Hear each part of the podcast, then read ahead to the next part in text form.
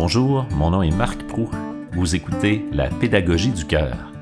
Bienveillance et résilience au service de l'apprentissage.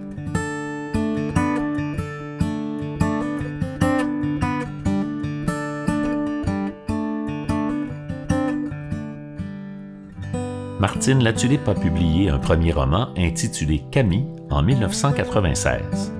Trois ans plus tard, elle publiait un premier roman jeunesse. Depuis, les publications ont été nombreuses. Elle est devenue rapidement une auteure incontournable en littérature jeunesse. Ses livres sont lus et étudiés dans de nombreuses écoles partout au Canada, tant par les élèves du primaire que par ceux du secondaire. Quand j'ai souhaité aborder la question de la littérature jeunesse, vous comprendrez facilement pourquoi j'ai pensé à l'inviter à ce micro. Bonjour Martine Latulippe. Bonjour Marc. Ça va bien?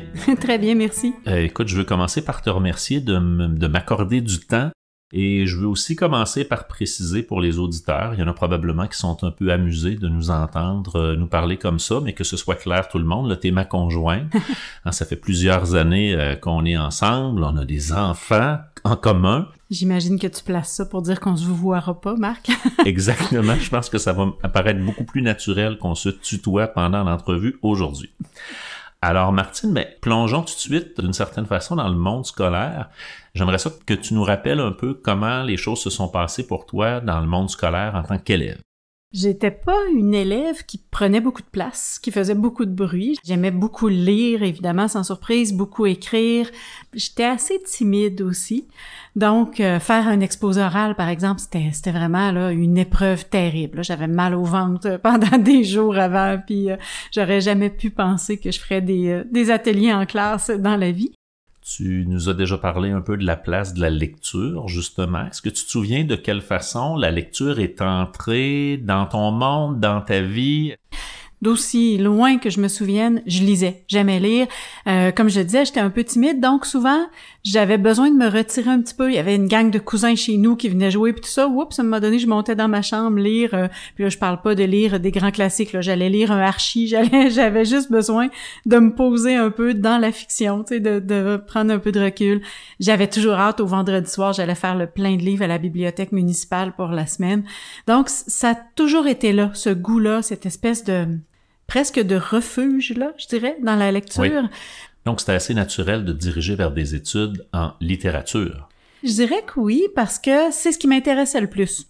Depuis que j'étais tout petite, que je rêvais d'écrire, mais est-ce que c'était vraiment un métier? Est-ce que c'était, on pouvait sérieusement envisager ça, tu sais, comme avenue d'études?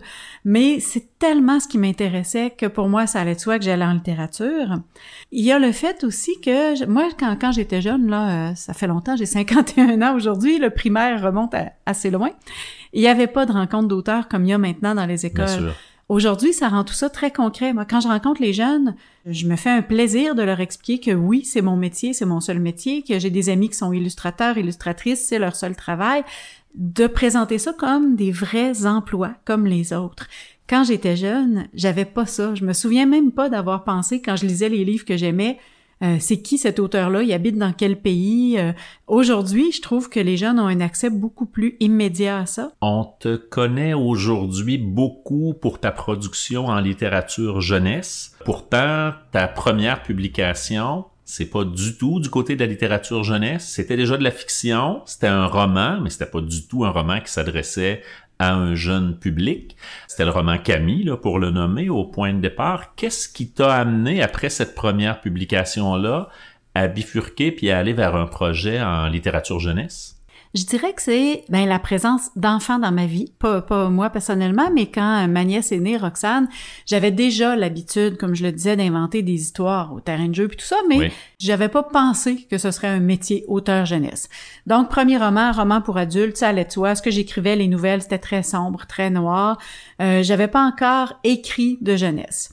Quand Roxane a commencé à vieillir, ben là, je me faisais un plaisir de lui inventer des histoires, des histoires dans lesquelles il y avait souvent un personnage qui s'appelait Roxane. Et pour lui faire plaisir, j'ai écrit Simon l'espion, Simon l'espion amoureux, qui a été mon premier roman jeunesse. Et c'est venu aussi parce qu'à l'époque, je faisais euh, beaucoup de radio communautaire, j'animais des émissions, je recevais de la littérature jeunesse, j'en parlais, et je lisais ça avec un plaisir incroyable. Je me disais, on oublie à quel point c'est agréable parce que justement, moi, quand j'étais jeune, il n'y avait pas tellement de littérature jeunesse québécoise euh, dans laquelle je pouvais me reconnaître. La courte échelle est arrivée après, puis tout ça. Puis je lisais ça, puis je me disais, mon Dieu, j'aurais aimé ça avoir des livres comme ça quand j'étais ado, j'aurais aimé ça avoir des univers qui me ressemblent, dans lesquels je me retrouve. Au mois d'août 2002 paraissait le premier titre de la série Julie, qui compte maintenant 10 livres. C'était une première incursion dans le monde des légendes québécoises et de nombreuses ont suivi pour faire de Martine Latulippe une référence dans le domaine. C'est vraiment un, un domaine qui me fascine, qui m'intrigue toujours, que je connaissais pas tant que ça, mais euh, j'ai travaillé, euh, comme je le disais, dans des camps de vacances, puis le soir, j'aimais bien raconter des légendes à mes campeurs. Donc, j'avais des livres de légendes dans lesquels je fouillais, puis le soir, sur la grève, je leur racontais une légende. Chaque fois, c'était automatique. Est-ce qu'on va en avoir une autre demain? Est-ce que tu veux nous en raconter une autre? Je sentais bien à quel point j'étais pas toute seule à être fascinée par ça. À l'époque, la légende était beaucoup moins commune qu'aujourd'hui, je dirais, en tout cas moins euh, popularisé. Tu sais, aujourd'hui, euh, il y a des chansons. Bon, mes aïeux font des légendes. Il y a les contes avec euh, Fred Pellerin. Je trouve qu'il y a une belle euh, effervescence dans le milieu contes et légendes. Il y a des festivals. Mais quand j'avais 17, 18 ans, c'est pas quelque chose dont on parlait beaucoup, les légendes du Québec. Et je me disais, si on n'en parle pas aux jeunes lecteurs, ça va finir par disparaître. On les connaîtra plus. La Corriveau, les Feux Follets, c'est tous ces personnages-là, Alexis le Trotteur, que je trouvais merveilleux. Puis c'est notre imaginaire. Mais au-delà de ça, c'est notre histoire, c'est notre culture. Quand j'ai commencé à publier en jeunesse, ben cette idée-là m'est revenue parce qu'évidemment c'est un c'est un beau public pour aborder tout ce qui est imaginaire euh, et fantastique. Et je me fais un malin plaisir de raconter les légendes, mais de toujours essayer de placer un petit quelque chose qui est vraiment euh, justement qui fait référence à notre histoire. Tu sais, dans dans euh, la légende de la Dame Blanche, ben je parle de la de la bataille de la chute Montmorency qui a vraiment eu lieu en 1759. Le bonhomme setter, je parle des origines de cette légende-là avec le bone setter. Bien sûr. Alexis le trotteur. Tu sais, j'essaye vraiment de toujours relier la légende à l'histoire du Québec. Donc, pour moi, c'était un peu, euh, c'était un plaisir que je me faisais avec les Julie d'aborder une à une les légendes du Québec. Rendu à 10, on a fait un gros recueil, on a tout relié ça, et les éditions Ouzou m'ont contacté, euh, une maison d'édition française, qui souhaitait s'établir au Québec et j'ai rencontré la directrice littéraire qui m'a proposé de faire une série pour les plus petits, les petits classiques, dans laquelle euh, je raconterais seulement la légende. Donc là, il y a plus de Julie, c'est vraiment la légende du Québec. Et euh, ben évidemment, il y a des légendes que je connaissais déjà, mais il y en a d'autres dont je pouvais pas parler. La Corriveau, impossible de parler de ça à des jeunes lecteurs de 5 ans. Il n'y a pas moyen de trouver un angle. Je peux pas adoucir euh, la femme qui tue ses maris, ça, ça me semble difficile.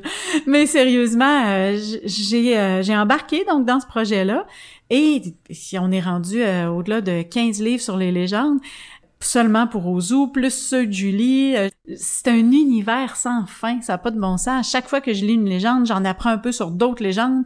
Euh, je rencontre des gens, il y en a qui viennent me voir selon du livre, qui me disent « Hey, t'as pas parlé de telle légende de notre coin de pays, j'ai tout de suite envie de le faire. » Je voyage, j'ai eu le plaisir de visiter Anticosti cet été. Oui. Je suis revenue en me disant, mon Dieu, il faut raconter la légende du sorcier Gamache. Donc, c'est euh, quelque chose, c'est vrai que je, je, suis pas une spécialiste là par rapport à plein d'ethnologues puis, puis d'historiens puis tout ça, mais c'est un domaine que je connais bien puis que j'ai beaucoup de plaisir à explorer puis à partager surtout avec les jeunes. Quand je raconte des légendes en classe, j'ai l'impression que je pourrais passer l'heure complète à raconter des légendes. Les élèves adorent ça, effectivement. C'est fascinant, ces histoires-là ont traversé les siècles. C'est des histoires qu'on se raconte depuis des centaines d'années. Faut qu'il y ait quelque chose de fort là-dedans, qui nous rejoigne. Martine Latulippe a collaboré à l'élaboration de la section consacrée au texte narratif du cahier Écho 2 chez Pearson RP. Je lui ai demandé comment s'était passée cette collaboration qui la rapproche encore plus du monde scolaire. J'étais très touchée d'abord. Hein. On a toujours un peu euh, le syndrome de l'imposteur. De la même façon, euh, il y a quelques années, le ministère de l'Éducation m'avait demandé d'écrire l'examen final de fin d'année, le texte. Puis je me revoyais petite en train de faire cet examen-là, puis d'être stressée. Jamais j'aurais pu croire qu'un jour je ferais le texte de cet examen-là. Je trouvais ça beau, je trouvais ça touchant pour l'élève timide que j'étais de se retrouver aujourd'hui dans le cahier. Et j'ai eu un plaisir fou à faire ça. C'était un peu... Euh, on voit ça des fois dans les revues, là. Tu sais, il invite quelqu'un à être rédacteur en chef d'un jour. Oui. Euh, donc, Donc, non seulement j'écrivais les, petites présentations, tout ça, mais vraiment, je participais aussi à choisir les textes. Je pouvais aller avec des textes que j'aime, présenter des extraits de romans que j'aime, euh, que j'ai envie de partager avec les jeunes. Je me suis vraiment euh, appliquée à trouver des textes là, qui pouvaient les intriguer. Et tu as, collaboré aussi à d'autres projets qui sont directement liés, ou en tout cas qui se retrouvent certainement souvent dans les écoles. Je pense ici au projet Non aux étiquettes. C'est un projet qui est très réconfortant pour ces jeunes-là de pouvoir lire les témoignages de personnes qui sont passées parfois par les mêmes choses qu'eux autres, ils peuvent se reconnaître là-dedans. Oui, tout à fait. Puis encore là, c'était une commande, là, entre guillemets. C'était vraiment euh, quelqu'un qui est venu vers moi pour me demander d'écrire ce livre-là pour le compte de l'Institut des troubles d'apprentissage. Il y a le portrait de la personne, elle donne des conseils. Euh, bon, si elle fait de la dyscalculie, de la dysorthographie, qu'est-ce qui m'a donné confiance? C'est quoi mes trucs pour gérer mon stress? C'est très concret, encore une fois. Et euh, c'est beau de voir à quel point les jeunes dans les classes réagissent à ça. Je suis pas encore là, je suis pas une spécialiste des troubles d'apprentissage, mais mon rôle c'était d'écouter ce que la personne dit, de le rendre accessible pour un jeune public, de rendre ça intéressant, de faire en sorte qu'il ait envie de lire ça. Et euh, le, plus bel exemple que j'ai, j'étais dans une classe euh, au primaire, je présente ce livre-là, j'en parle, puis une petite fille qui, qui bondit là de son siège, la main levée, puis tu sais, elle veut, elle veut intervenir. Là, je dis oui. Elle dit moi, moi, j'ai un TDA comme dans ton livre, mais tellement contente de me dire qu'elle a un TDA. Puis je me disais, c'est merveilleux, juste pour ça, il faut écrire ces livres-là. Imagine cette jeune-là, plutôt que d'être un poids, d'être une étiquette, était fière de me dire je suis comme dans ton livre. Il y a une autre série dont j'avais envie de parler, euh, une série qui porte sur les émotions que tu signes avec euh, Nathalie Parent, qui est psychologue. Oui. Mais j'aimerais ça que tu nous parles un peu du concept, du principe de cette euh, série-là. Là, je sais qu'il y en a deux nouveaux qui viennent tout juste de paraître. Tout à fait. C'est chez Guy Saint-Jean Éditeur, donc une série sur les émotions. Nathalie est maman de trois filles. Moi, j'ai deux enfants aussi. Et euh, on se disait, on avait des grosses discussions. On se disait, mon Dieu, que c'est beaucoup d'émotions. Tu sais, quand, quand les enfants sont jeunes, puis tout ça. Puis Nathalie, ben comme psychologue, évidemment, elle est complètement plongée là-dedans. Et on a eu l'idée de faire ensemble ce projet-là. Moi, j'écris une fiction, donc sur une émotion. On a parlé déjà de la colère, la tristesse, la peur, l'envie. Euh, les deux nouveaux, c'est le deuil, la peine causée par le deuil et l'anxiété. Donc moi, j'écris une histoire qui est vraiment dans un milieu euh, très très familier aux jeunes lecteurs. Donc, ça peut se passer dans un service de garde, à l'école, à la maison, au parc. Et euh, je parle d'une émotion. On va parler de l'anxiété, par exemple. Timothée change d'école, il est super anxieux, il a peur de comment ça va se passer.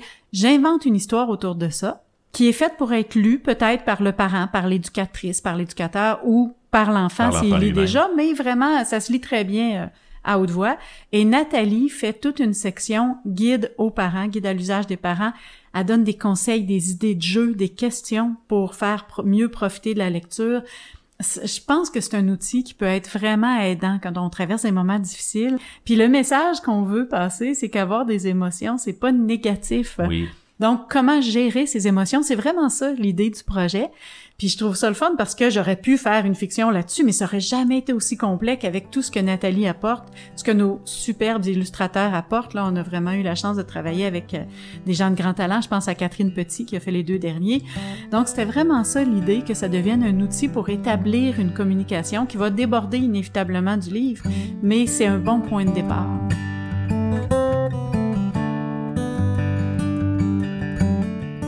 C'est ainsi que se termine la première partie de l'entrevue que m'a accordée Martine Latulippe. Dans le prochain épisode, il sera question entre autres de bienveillance, de rencontres d'auteurs et de quelques bonnes idées à partager.